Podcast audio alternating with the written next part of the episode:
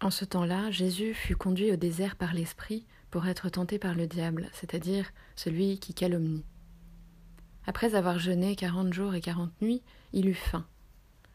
Le tentateur s'approcha et lui dit Si tu es enfant de Dieu, ordonne que ces pierres deviennent des pains. Mais Jésus répondit Il est écrit L'être humain ne vit pas seulement de pain, mais de toute parole qui sort de la bouche de Dieu. Alors le diable l'emmène à la ville sainte, le place au sommet du temple et lui dit Si tu es enfant de Dieu, jette-toi en bas, car il est écrit Il donnera pour toi des ordres à ses anges, et ils te porteront sur leurs mains, de peur que ton pied ne heurte une pierre. Jésus lui déclara Il est encore écrit Tu ne mettras pas ton Dieu à l'épreuve. Le diable l'emmène encore sur une très haute montagne et lui montre tous les royaumes du monde et leur gloire. Il lui dit Tout cela je te le donnerai si, tombant à mes pieds, tu te prosternes devant moi.